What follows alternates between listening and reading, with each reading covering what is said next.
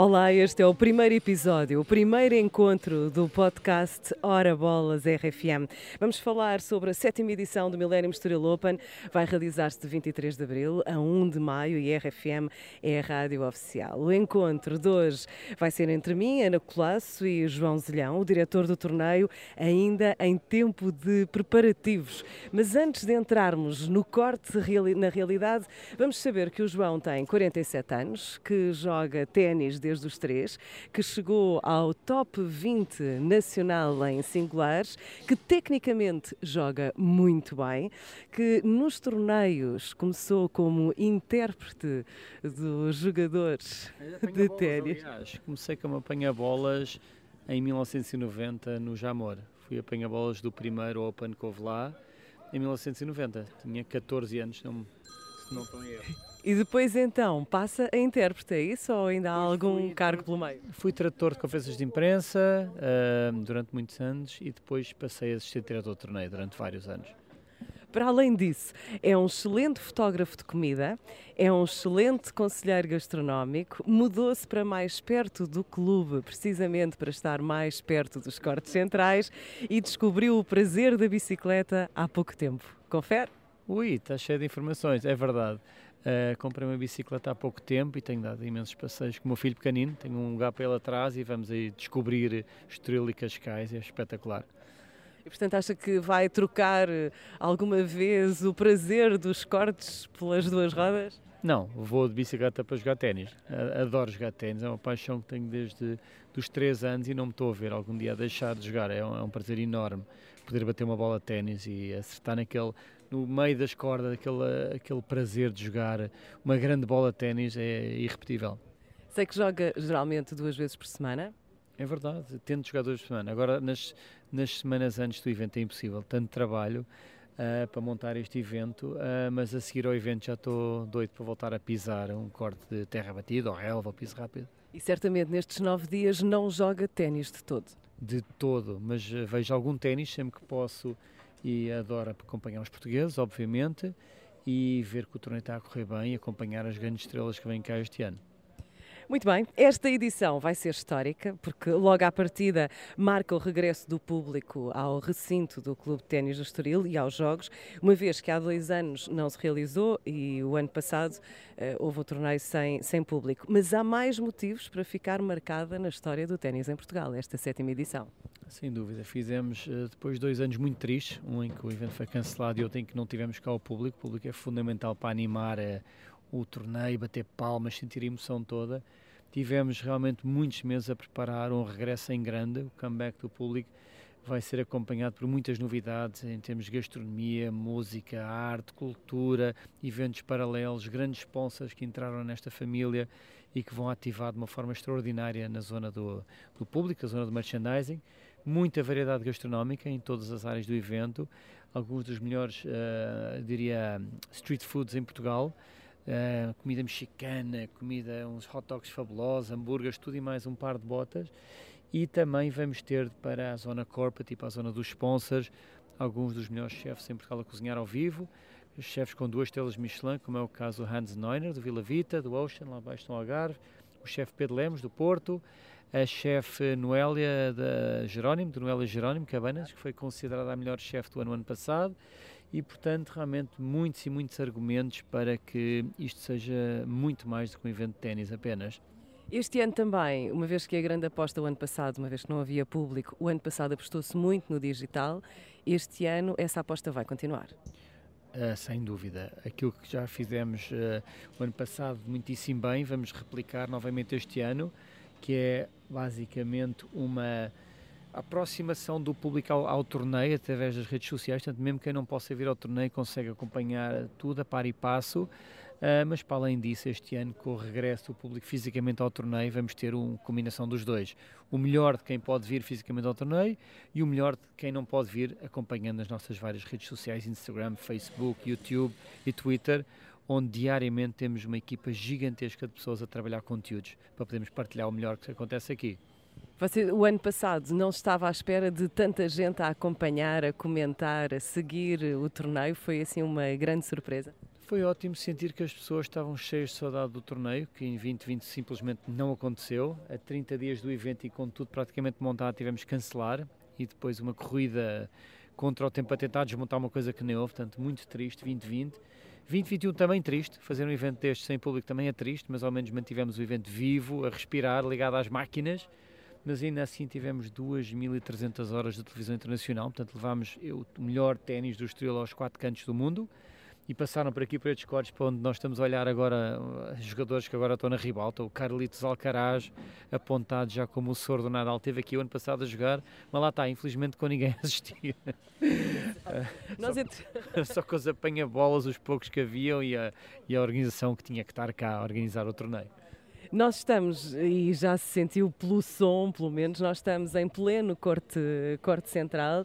É aqui que vão acontecer os grandes encontros deste torneio. Ainda estão a montar muitas, muitas coisas. Há cadeiras ainda por limpar, há cadeiras por, por montar.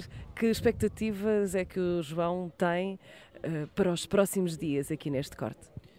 Tenho expectativas de que o tempo uh, não nos grandes partidas. Os últimos dias de montagens foram muito difíceis, estavam rajadas de vento quase 70 km por hora, estragou, danificou, atrasou, arrancou relvas sintéticas que estavam montadas, arrancou tejadilhos de, de tudo, de, de tendas. Ou foi muito difícil. Três dias de ventos fortes, como acho que todos se recordam mas agora parece que o vento acalmou um pouco, mas uh, vamos ver como é que o tempo está. Mas acima de tudo, a expectativa é que haja aqui grandes encontros de ténis, com os jogadores de, de, topo que vêm ao torneio, casos como o Dominic Thiem, o Félix Auger-Aliassime, o Diego Schwartzman, apareçam em boa forma e obviamente o meu maior desejo é sempre que os jogadores portugueses possam fazer um brilharete, dar grandes alegrias aos portugueses que vêm vê-los e, e realmente criar emoções fortíssimas aqui para quem vem ver ténis ao vivo. Muito bem, precisava de duas situações que façam parte da sua vida em relação ao ténis e que ainda hoje se sinta quase arrepiado cada vez que pensa nelas. Eu posso ajudar numa? Uh, não precisa. a primeira, eu acho que estava sentado mais ou menos aqui, foi ver o João Sousa em 2018 a ganhar o título em casa. Ainda hoje em dia, quando vejo imagens dele a ganhar aquele último ponto e a tirar-se para o chão, fico emocionado, muito emocionado. Uh, e depois ouvir o hino cantado pela Cátia Guerreiro, o público todo a cantar, foi irrepetível uh, e simplesmente difícil de descrever. Uh, sei que estava cá, viveu também essas emoções, foi algo que foi a primeira vez que um português ganhou o maior evento de em Portugal, em mais de 30 anos que este evento está cá, e portanto algo simplesmente incrível. Maravilhoso para todos.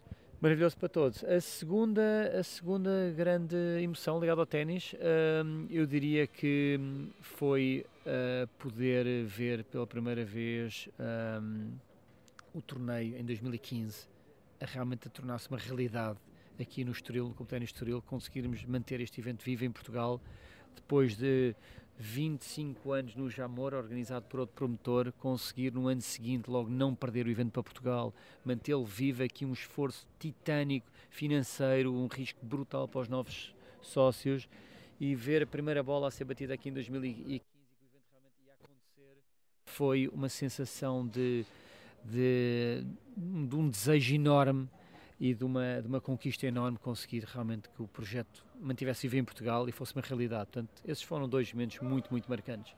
Mas há mais com certeza. Eu sei que o João Zilhão é colecionador de artigos de ténis, tem uma coleção de raquetes absolutamente incríveis. Aliás, que a RFM até já usou para alguns, para alguns vídeos. Tem vários artefactos. Que artefactos, que peças é que, é que gosta mais de ver, de sentir consigo? Tenho uns ténis que o Roger Federer me deu dele próprio, uh, feitos para ele, o molde do pé dele, com o nome dele, uh, que ele usou no US Open em 2009. Tenho esses sapatos em casa, estão lá numa vitrine quase, estou a brincar. Uh, tenho uma t-shirt também do Roger Federer autografada por ele, dele próprio, que ele usava. Esses, essas duas peças para mim têm muito valor. Eu considero o Roger Federer é, um dos meus, é o meu jogador preferido, uma pessoa que eu admiro muito dentro e fora do corte e portanto é sempre bom ter algumas dessas, uh, vá lá, essas peças mágicas que pertenciam para mim a um dos melhores jogadores de todos os tempos. Um, e depois realmente tenho raquetes de coleção muito interessantes, raquetes com mais de 100 anos, uh, em madeira. Uh, não, não sei se era possível jogar com elas hoje em dia, mas lá estão na minha coleção. Uh, depois tem algumas bolas autografadas por lendas do ténis e que me ofereceram as bolas de vários anos e de, e de vários nomes sonantes do ténis. Mas eu diria que essas, essas são assim, as peças mais, mais marcantes que tenho. O torneio começa este sábado, dia 23. Em que dia que começa a respirar bem? No dia que acabar e correr tudo bem. Portanto, eu diria no dia 1, ao final do dia, quando, tiver, quando os 9 dias e as 12 sessões estiverem corridas toda, todas bem, eu começo a respirar. Até o evento acabar, há sempre tensões, há sempre coisas que não correm bem, há coisas que nós não controlamos, há derrotas inesperadas, cabeças cartazes, a quem pagamos grandes cachês, há todo tipo de situações que a pessoa tem que gerir antes do evento, jogadores que de repente querem trazer montes de acompanhantes, é preciso mais credenciais, mais quartos de hotel que não há, um, muitas dificuldades este ano com, com por exemplo, uh, enchemos os hotéis oficiais principais e de repente temos que ir buscar montes de hotéis adicionais, estamos com cinco hotéis neste momento para conseguir acomodar todos os jogadores, famílias, entourage das pessoas ligadas ao torneio. E portanto, é, eu acho que o dia a dia é feito a resolver problemas durante esses nove dias. E cá estou eu de bombeiro uh, com uma grande equipa, uma equipa extraordinária que trabalha e que veste muita camisola para que este evento seja realmente um grande, um grande sucesso ano após ano. Continua a contar com o apoio da RFM. Nós vamos ter muita animação, muita música. Vamos ter o Nobel numa das noites uh, em concerto. Vamos fazer aqui o Wi-Fi durante três noites também. É importante esta parte extra corte, extra jogo absolutamente fundamental e a RFM tem sido um parceiro estratégico nosso desde o primeiro dia. Uh, gostamos muito de contar com a RFM e vocês são realmente um parceiro extraordinário para nós, para promover o ténis, para promover o torneio, para promover a animação toda à volta do, do, do ténis e do, do, nosso evento. E portanto acho que vamos ter aqui dias extraordinários uh, com a RFM a dinamizar festas, noites, DJs, música ao vivo uh, e sem dúvida muita animação e muito boa música. Está prometido, vai estar garantido certamente. RFM é a rádio oficial do Millennium Estoril Open, na sétima edição começa dia 23 de abril e se tudo correr bem vai terminar no dia 1 de maio. RFM, rádio oficial.